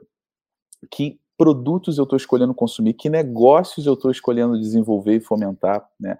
Então, a gente é, quando se der conta real do nosso poder efetivamente como consumidor, que também é uma outra palavra estranha é, que eu não gosto tanto, né? É, e, e, de fato como a gente pode transformar a realidade a partir do consumo, é, muita coisa vai mudar, né? Então, de fato, são pequenos gestos e a Fê é um grande exemplo disso, né? Ou seja, uma pessoa que começou num gesto pessoal né? Hoje a gente dialoga com mais de 3 milhões de pessoas todo mês, é, a gente impacta muitas empresas é, no seu processo de transformação, e isso tudo nasceu a partir de um indivíduo no seu consumo pessoal, no seu comportamento individual. Né? Então, acho que esse é um ponto legal para reforçar aqui a tua fala. É, e, cara, a água, mano, inclusive a Europa é, adoro, tive ontem com a Manu, querida, é, grandes, grandes parceiros também nossos e, e advogam por uma lógica que para a gente faz todo sentido, que é a água não engarrafada, né, minha gente? Porque a água deveria ser um bem acessível e disponível para todos nós. É, e, e, a Europa é uma empresa muito incrível, a Manu é uma gestora muito maravilhosa. Cara, a água é o seguinte, mano, a água é é vida, né? É, assim como floresta, né? É, que inclusive está diretamente conectada à água. É, e como a gente de alguma forma está negligenciando aquilo que nos nutre e nos mantém vivo, né? E aí começa a persona Wagner ativista aqui narrando um pouco. É, cara, a gente conhece menos de 10% dos oceanos, por exemplo. É, a gente conhece mais do universo do que do, do oceano que nos cerca e que compreende sabe, boa parte do nosso planeta, assim. É, e, e, é muito louco porque mais da metade do oxigênio que a gente respira vem do oceano, né? É, 80% da biodiversidade do mundo está no oceano e a gente desconhece esse lugar, né? A gente é, é, sempre entendeu o oceano como uma grande latrina da maluquice que a gente construiu na superfície, né? Então é, acho que hoje, talvez numa, na última década, né, inclusive a gente está vivendo esse período que é a década do oceano, enfim, e essa agenda tem ganhado força cada vez mais. É, o próprio programa Mares Limpos da ONU é um, é um movimento, assim como outras organizações no mundo todo têm produzido estudos e trazido essa questão com força. É, é eu sinto que a gente está vivendo um momento muito, muito, muito importante da humanidade em que tomadas de decisão elas precisam acontecer efetivamente para a gente mudar essa realidade mesmo que a gente construiu e a gente tem pouco tempo para isso, né, cara? No fundo, o que está em jogo é a nossa existência, né? Porque o planeta dá um shift aí, expurga a gente em 30 segundos e segue o baile dele, né? Então, é, é, eu acho que é um pouco isso, cara. Assim, a água que nos nutre, a água que nos dá a vida e, e a gente precisa, cara, olhar com muita responsabilidade para isso. Vou aproveitar o corte da visão, ótimo gancho. É, eu estou bem próximo da Manu nos últimos dias e também vou estar em breve do VAG. É, em outubro, não só eleição, não só segundo turno vai rolar, vai rolar dia 22 é, de outubro no Ibirapuera, um festival de inovação social maravilhoso. Primeira vez no Brasil fiz. Estou ajudando, estou participando da curadoria em todo o campo dos rituais alimentares e é da floresta que se planta água, né? A gente não pode é esquecer essa correlação. É da floresta que se planta água.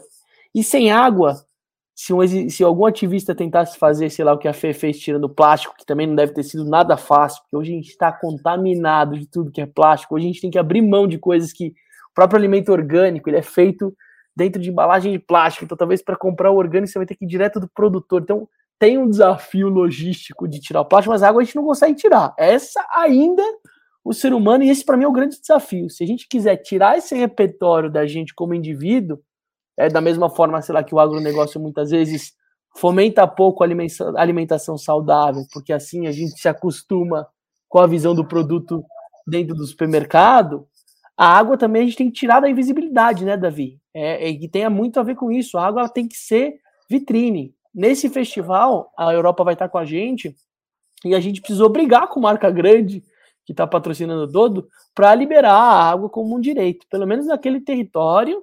Pode vender o que for como outros itens, mas a água, galera, a água ela precisa ela é um direito humano, na verdade, né? Se Inclusive, se engarrar... não me engano, é lei. Acho que é lei que se você for Isso. no estabelecimento, você é obrigado, ele é obrigado Muito a te dar água lembrado, é, é lei. Reforça essa lei, então, porque quem tem coragem aqui hoje de pedir num restaurante um copo com água com gelo, será que você vai ser bem visto? É, eu realmente. já chego com a minha garrafa, muitas vezes a pessoa se incomoda. Eu nunca chegou de alguém perguntar e falar: o que, que você está trazendo? Mas a Porque gente a precisa, Aziz, a gente precisa, precisa, fazer valer, né? Inclusive no Brasil tem uma coisa muito legal que é a lei que não pega, né? tipo assim, como assim a lei não pega? Mas isso acontece no Brasil. É lei, no Rio de Janeiro já tem uma cultura mais estruturada, estabelecida, inclusive foi o primeiro, um dos primeiros que, que promulgou essa lei, inclusive tem cartaz, né? Obrigou que todos os estabelecimentos colocassem cartazinho, igual tem é, alguns cartazes obrigatórios, tem lá, esse estabelecimento serve água filtrada gratuita e tal. E aqui em São Uau. Paulo, por exemplo, há dois, três anos atrás, é, o estabelecimento te negava, né? E, cara, tu imagina, eu sou do menos um lixo, né, mano? Então, assim, não, desculpa, você pode, pode ser a sua água do seu filtro lá da, do, do, da, da sua equipe, não tem problema não, eu aceito. A pessoa fica é, até meio você pediu água filtrada para cozinhar, teórica, é teoricamente, isso. né? E, e é engraçado, fazendo um parênteses, assim, o, o meu avô, é, isso é uma coisa que ficou muito na minha cabeça, assim. O meu avô tinha um bar é, em Mogi das Cruzes e toda hora entrava mendigo no bar para pegar água. E o meu avô nunca negava água, assim, ele sempre dava água para os mendigos. Então, isso e foi um negócio que me marcou muito. Sei lá, eu tinha 4, 5 anos de idade e eu sempre lembrava dos mendigos indo pegar água. E o meu avô falava assim: a água você nunca nega para ninguém. Olha essas coisas de infância é né, que isso, te marcam. É, mas, por exemplo, é eu e a Dé, a gente tem esse desafio. A André fica meio com vergonha, ela tem esse lugar assim. E eu nunca pedi uma água, mas eu vou fazer esse exercício. Eu vou convidar para quem está ouvindo a gente também, até para fazer esse teste etnográfico, né, Wagner? É um teste de, de experiência de usuário. Fala, não, eu não quero essa água de plástico aqui, dessa marca aleatória aqui. Eu quero uma água de filtro. É, qual vai ser a reação? Porque realmente, quando você começa a criar esse hábito social, a chance disso virar um padrão é maior, né? Mas precisam começar claro. os primeiros movimentos, né, Wagner? Isso a gente conecta de novo bom, com, aquele, né? com aquela falta né? do. É isso, a gente conecta de novo com aquela conversa sobre o poder do indivíduo, né? Então, se, se você individualmente faz esse gesto, tu vai ver que tu vai influenciar quem está contigo na mesa e daqui a pouco essa reverberação acontece é, e a história se dá. Então, é, é eu, é, é sobre isso, cara. É sobre é, trazer valores que nutrem a vida à frente de qualquer outra tomada de decisão, sabe? É, para além do econômico, para além do, do socialmente aceito, né? O que faz sentido hoje, seja para você viver ou empreender, é, e aí eu acho que isso é um ponto bacana, assim, que tipo de negócio a gente quer criar, né?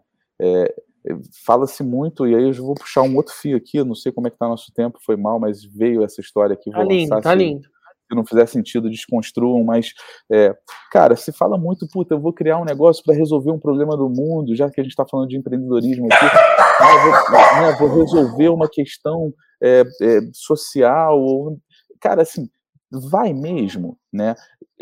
Essa, essa, essa construção da, do, do, propósito e do, e do, desenho de modelos de negócio para resolver um problema do mundo, eu tenho visto que muitas vezes tem, tá sido, é, tem sido travestido de muito mais uma narrativa do que propriamente um, uma clareza de um valor concreto que de fato aquilo resolve ou atende realmente uma inquietação né, é, da, da humanidade ou do planeta. Então, é, é, eu tenho me questionado muito sobre a importância da gente olhar para o universo empreendedor e realmente pensar, cara, que tipos de negócios a gente precisa realmente criar? Esses negócios fazem sentido e estão a serviço do quê? Né? É, para além, claro, do meu crescimento, da minha escala e da minha, né, da minha receita, né? Então acho que isso é um Legal. ponto que eu vou trazer um gancho, Vag, agora que você puxou e a gente está muito nesse território, né, da visão. A gente ontem teve um dia bem significativo que pode ser atemporal ou pode ser temporal para quem está ouvindo o episódio, mas ele tem que ser todo dia esse dia, então eu estabeleço que toda vez que você ouvir essa parte do episódio, considere que hoje é o dia na Amazônia. Então não precisa ser ontem, pode ser hoje. O Wagner fez um evento bem relevante, trazendo novas perspectivas, novos diálogos. Era um evento que eu era para um lado meu era para eu estar tá, e aí um lado meu optou por escolher a família também, Wagner, nesse momento. Mas eu queria que, que você falasse qual é a carga de energia qual é a abundância que você traz agora como oportunidades para esse mesmo empreendedor, empreendedora, esse mesmo executivo, executiva, ou esse mesmo empregado ou desempregada que está ouvindo a gente? Quais são as oportunidades nesse território que lá atrás não tinha nem nome, que um dia virou a tal de sustentabilidade, hoje foi envelopado com a tal da do, do caramba, eu até esqueci assim, ISD, o que, que tem nesse território que é o todo, na verdade? Quando a gente se assume parte da natureza e não coloca a natureza para fora, buga o jogo, né? Então eu queria que você falasse o que, que você tem de legal para compartilhar propositivamente. Acho, acho que óbvio o papo deve ter sido nesse, nessa vibe, além dos desafios que a gente passa, mas isso ele está explícito, isso já tem em todos os cantos, não precisa ir longe para acessar dados e pesquisas validando o drama que a gente vive socialmente mas eu queria que você compartilhasse oportunidades que podem ser relevantes para pessoas que querem se conectar com esse tema. Legal. Cara, primeiro, primeiro acho que vale um statement aqui sobre a Amazônia, né, da Amazônia de Pé, é, ao menos o lixo é uma das organizações, empresas parceiras do desenvolvimento dessa iniciativa do Nossas, que é uma organização incrível de construção de pressão, de, de de desenhos, né, de, de, movimentação popular e pressão popular para políticas públicas. E o Nossas lançou esse grande movimento que é para, é, cara, pela quarta vez, se tudo der certo, ou quinta, acho que quarta, a gente conseguir é, uma lei de iniciativa popular. Né? A última foi a lei da ficha limpa, não sei se vocês lembram. Ela é, foi uma lei de iniciativa popular, é, foram quase dois anos captando as, as assinaturas, é necessário um milhão e meio de assinaturas físicas. Você precisa imprimir e escrever e enviar por correio, né, para você de fato conseguir dar entrada no Congresso de um projeto de lei é, de mobilização popular. E o Nossas se reuniu, se organizou, se articulou, são mais de 200 organizações e empresas no Brasil que estão há dois meses e meio trabalhando nessa construção é, para coletar esse um milhão e meio de assinaturas, mobilizar é, o, as pessoas, os influenciadores, as celebridades, as empresas. Inclusive, Natura foi uma grande empresa que publicamente agora é, assinou, né, institucionalmente como organização, por esse projeto de lei. Então, isso mostra muito um lugar importante do ativismo corporativo, né? É, do papel das organizações na transformação. Né? Então, Esse o Amazônia é um ponto, de Pé. Só, é fazer um recorte disso, já que antes de você entrar no, no evento de ontem, que é o papel das organizações, das empresas, dos CNPJs, eles precisam se posicionar. Não se é posicionar isso. é se posicionar. Só entenda Perfeito. como fazer isso e qual argumento, qual proposição, qual é a integridade do que você está se posicionando com o que você faz. Mas esse é um lugar, para você pode ser até o bar do, o bar do Davi. Olha o bar do vô do Davi. Olha que posicionamento sensacional. Você acha que só o Total. Davi que viu ele dando água? Imagina! Por que, que ele se sustentou? Não é só por causa disso, mas isso com certeza é um dos ativos de posicionamento, claro. Quantos clientes podem ter se incomodado com o mendigo, Davi, no bar e no restaurante? Mas isso é esse posicionamento, galera. Temos que fazer Perfeito. isso. E eu acho que esse lugar que você reforçando é os negócios que estão nascendo agora ou que já estão se desenvolvendo e prosperando. Qual é, a, qual é a tese de impacto desses negócios? Qual é a posição política mesmo desses negócios? Né? Eles estão a serviço de quê? Né? Né? Então, acho que olhar para dentro, como negócio e tentar identificar as suas causas reais e significativas e abraçá-las com verdade é tudo que toda empresa e todo CNPJ precisa, né? Então, a Amazônia de Pé, cara, é esse movimento que está acontecendo lindamente ontem, né, e hoje e todo dia é o dia da Amazônia, e não só da Amazônia, mas de todos os biomas. Né? A gente vive um momento muito desafiador no Brasil, é, e, e, de fato, a gente precisa manter a floresta em pé. E esse projeto prevê que 54 milhões de hectares, que são é, é, é, terras públicas não destinadas sejam direcionadas ou para a área de conservação ou para a gestão e administração de, é, de povos originários, ribeirinhos, quilombolas, que de fato são os que preservam a floresta. Né? 5% da população mundial é, brasileira é compreendida por esses povos e eles cuidam de 80% das florestas do Brasil.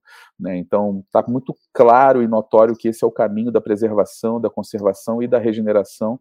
Né? Então, esse projeto é muito incrível. E ontem a gente fez aqui em São Paulo um encontro lindo com a Bela Gil, com a Amanda Costa, que é uma, uma jovem é, incrível, assim, com uma visão de mundo maravilhosa que traz a pauta da discussão climática é, também com a discussão racial, porque de fato não dá para a gente também falar de justiça é, é, climática sem falar de justiça social. Essas coisas estão muito interligadas, né? Os povos negros e periféricos são os mais impactados é, pelas mudanças climáticas. Então a gente precisa muito endereçar essa história. E cara, hoje as empresas são fundamentalmente conduzidas por homens brancos. Então assim é é importante ressignificar um monte de coisa, né, e principalmente a posição e a política dessas empresas. É, e a gente estava lá falando, cara, sobre tudo isso, né, é, e dando vozes a também os povos tradicionais, é, representantes indígenas lá com a gente. Foi muito incrível, foi muito lindo. E, eu, e rolaram 621 eventos em todo o Brasil. Né, o nosso foi mais um, é, desde sábado é, cara, com uma potência incrível, com uma mobilização maravilhosa, né? Que coisa linda, né? Porque o grão é o que enche o saco, né? O saco não tem. Você tem essa correlação do micro e do macro, né? Os pequenos movimentos. A gente trouxe o um exemplo muito claro da Fê, como um indivíduo que escolhe fazer um movimento com ela mesmo de tirar o plástico, ou eventualmente, sei lá, casos mais dramáticos, né? Que dizem que, sei lá, a Primavera Árabe começou por uma pessoa que não aguentava mais pagar o que ela pagava e se queimou, e aquilo mobilizou muita coisa. Então, dentro de proporções diferentes ou não, hoje o poder das redes qualitativas, eles têm um poder também da gente também não querer, a gente não vai resolver esse problema tão fácil, né? Esse problema não se resolve, esse problema se se trabalha, problemas complexos não se resolvem com soluções simples, galera. Desencana, meu. Essa ideia de querer Sim. fazer com que o seu negócio resolva tudo, pena, desiste, nem começa. Se for para querer um negócio da solução, meu, calma. Dá trabalho, é resiliência, é um caminho, é uma jornada. Olha que movimento legal. Imagina se esse movimento que começou pequeno, mas que ganhou corpo agora, consegue proteger esse território para quem já cuida, né? O que você falou são 5% só 5% da população brasileira tem um nível de consciência real de proteger aquele território. Quanta gente poderia estar protegendo de várias formas e diferentes, porque você não precisa estar lá dentro para proteger. Cada um protege aquilo com o recurso que se tem. Alguns com o intelectual, às vezes com a movimentação coletiva, às vezes com a força da realização, às vezes com o monetário. Tem várias formas da gente poder, né? A gente fala que às vezes o melhor capital para o seu negócio não necessariamente é o capital dinheiro monetário, mas é o capital empreendedor. Pô, imagina ter o Davi como sócio. Galera, vocês não têm ideia. Muda o game, entendeu? Ainda mais um negócio que ele se conecta. Então a gente precisa, às vezes, sair desse foco meio. Ah, nunca vai ser suficiente. Ah, mas, gente, ah, o Wagner, para essa história da Amazônia, é muito longe. Eu, eu Aziz, aqui. Ah, mas imagina, eu não vou conseguir. Imagina, gente, desencana plástico. Você acha que eu vou conseguir mudar o mundo economizando meu plástico? Olha a realidade. Água, esse é o tema da água. Galera, quem gasta água, olha o agronegócio. Como que você fecha a torneira aqui, eu me matando para tomar banho, uma vez banho a cada dois dias, sei lá. Agora na, minha mãe tá na Croácia, eles estão vendo um drama bizarro lá de gás, né? Bizarro. Assustador, mas eles têm a consciência. Porque eles têm a noção do micro e do macro. Mas aqui, sei lá, a abundância do Brasil, essa ausência das guerras, sei lá, o lugar que dá, ele dá essa dicotomia de lidar é com muita abundância mas com muita escassez também, né? Porque não eram, talvez, não eram uma pauta tão forte para a gente lidar agora como humanidade, né? A pauta teria que ser mais óbvia, teoricamente, né? Galera, vamos proteger? E não é exatamente assim, né? Deixa eu aproveitar aqui que você está aí com a cabeça fervilhando depois de, de, de, sair do evento. Que oportunidades você vê assim para quem tem vontade de empreender com temas relacionados com é, mudanças climáticas ou Amazônia? O que você tem visto assim de boas oportunidades, coisas que não estão sendo bem feitas assim ou coisas que poderiam ser feitas em mais escala? Até travou. O que, que a gente que pode fazer? Né? O que, que a gente pode fazer para não deixar para fazer o ano que vem? Cara, eu acho, assim, existem muitos, muitos caminhos, né? No fundo, todas as, todas as, as áreas de, de atuação, de alguma forma, hoje sofrem é, o impacto da nossa própria existência, né? Todos os mercados, todas as indústrias, é, elas estão, de alguma forma, é, extraindo e consumindo muito mais do que entregando. Para todos esses lugares, a gente precisa contribuir para a transformação dessas realidades. Davi até partiu. É, acho que ele vai desenvolver aí. um negócio, vai desenvolver um negócio para resolver algum problema do mundo. é, cara, e assim, é, se a gente for olhar é, todas essas dimensões, né, mudanças climáticas, problemas de desafios relacionados à água, florestas, à regeneração, a resíduos, são áreas que estão muito carentes e necessitadas de tecnologia, novas visões, novas possibilidades para poder mudar essa lógica. vou trazer um recorte exemplo aqui, resíduos, que é o lugar que a gente atua com muita força. Cara, o, o consumo de, de, de, materiais e de produtos só cresce. Existe uma política nacional de resíduos sólidos que era para frear o processo de geração de resíduo no Brasil. E ele aumentou em 10 anos. Né? Era para reduzir 25%, aumentou 21%, ou quase 30%, sei lá. É, pandemia, obviamente, foi um agravante nessa história, né? É, mas a realidade é que, diante de uma produção abissal de 80 milhões de toneladas por ano, a gente só reciclar 3% desse material é primeiro visto como um, puta, um problemaço. Mas numa perspectiva empreendedora, é um olhar de muita oportunidade. Então, como é que a gente pode conceber soluções e possibilidades que podem contribuir para essa cadeia que tem um monte de problema?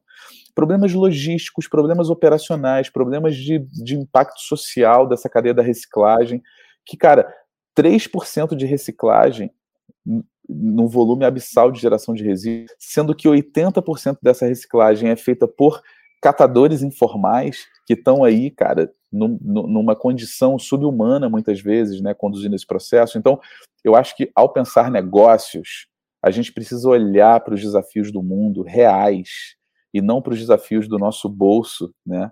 Olhar para os desafios reais do mundo e, e desenhar soluções e empreendimentos que possam contribuir para atenuar essas questões. E como você bem disse, Aziz, a gente não vai resolver o problema do dia para a noite.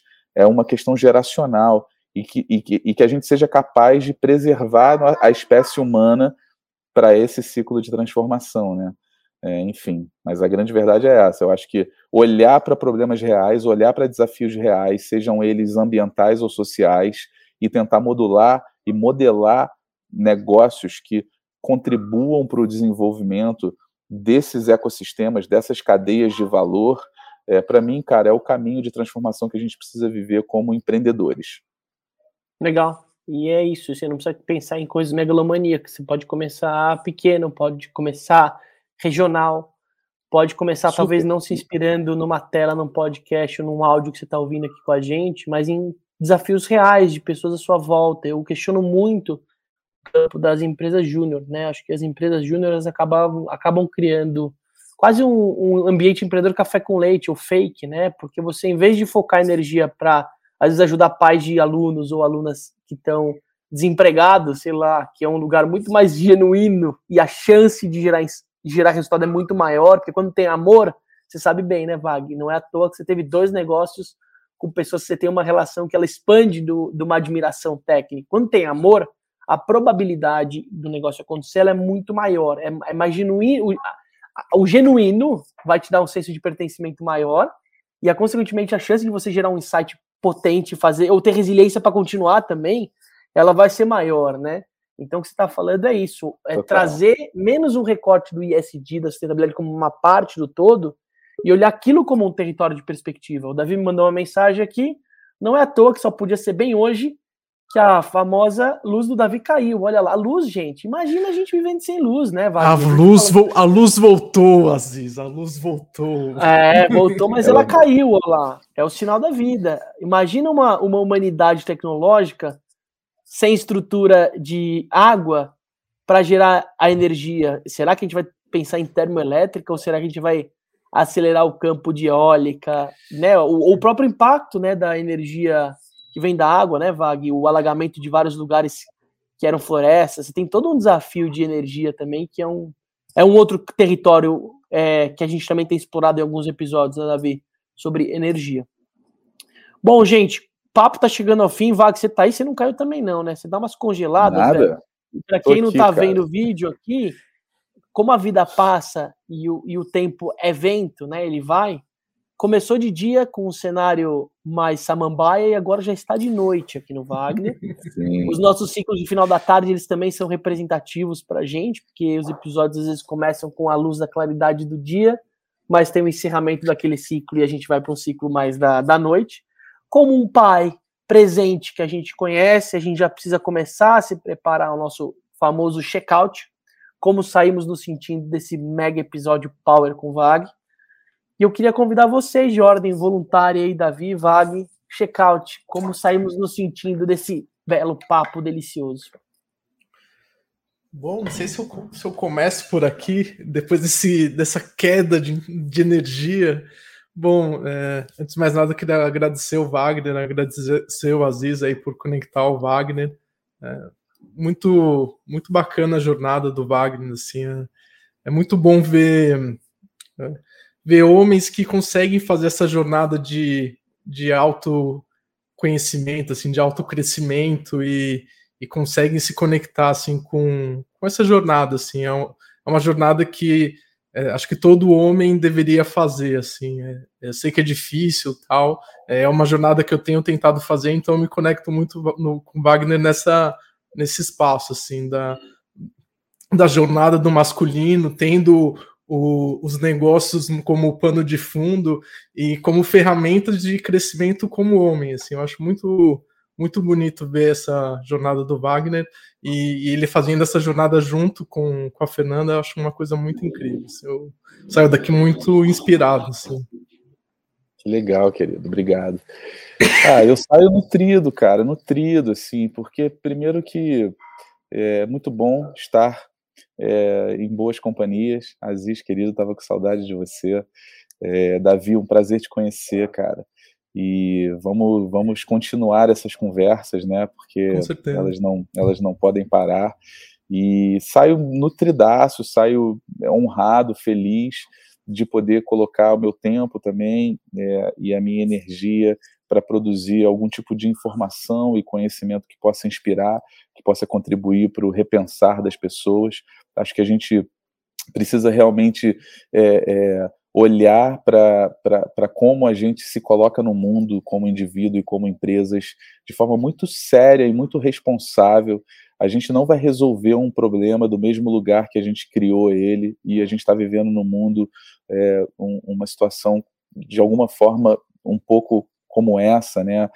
Todas essas tentativas de empacotar a, a discussão sobre impacto em siglas, em namings, em narrativas, de alguma forma está tá sendo narrada de um mesmo lugar daquele que a gente é, é, ocupou para produzir o problema que a gente produziu como humanidade.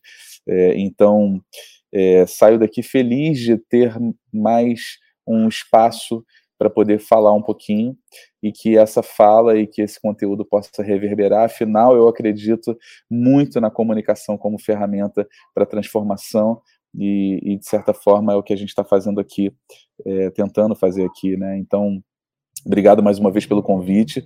Vamos falar mais. É, vamos abrir essas conversas cada vez mais e que de fato, né, Davi, que, que, que nós homens também sejamos capazes de olhar para o nosso lado feminino, é, olhar internamente para as nossas questões, é, justamente para, claro, numa primeira camada é, é, contribuir para a nossa própria evolução, mas numa segunda camada, olhar para como a gente pensa e desenvolve negócios sob essa perspectiva pode trazer novas descobertas, então que a gente se permita viver essa história, né? Então é um pouco isso. Obrigado. Muito bom, Wag, bonito. Eu saio ah, mais perto de você e com mais vontade de estar realmente perto. Eu sei que você é um cara que valoriza o abraço, a troca, o olhar, Sim. isso muda o game, né? Então eu tô nesse lugar é criar as desculpas verdadeiras, ou, o ambiente propício, ou, ou, os projetos que tenham sinergia para que a gente possa estar tá cada vez mais perto. É uma coisa que eu tento nutrir através do desnegócio e você não é à toa que está aqui com a gente. Privilégio.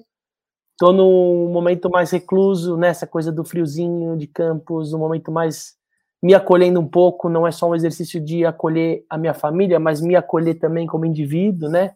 Momento de repensar muita coisa, um ano puxado, muita carga, muita intensidade, muito ativismo, muito para fora, mas que a gente precisa desses momentos para dentro, né? Então eu saio desse episódio é, conectado com esse lugar, e saio celebrando também, celebrando os pequenos passos, saber que talvez, quem sabe, se não for agora, mas existe a chance de acontecer desse movimento da Amazônia de pé, você que está ouvindo a gente aqui, depois entra no site, pesquisa, assina, mas talvez pode acontecer, sabe? Então eu tô nesse, nessa celebração da esperança que ela já é, entendeu? Tem muita gente, então são 5%, eu não quero olhar para os 95% que não são, eu quero olhar para os 5% que são, que são pessoas que estão lutando, que estão vivendo e que fazem parte daquele território e não vão largar tão cedo.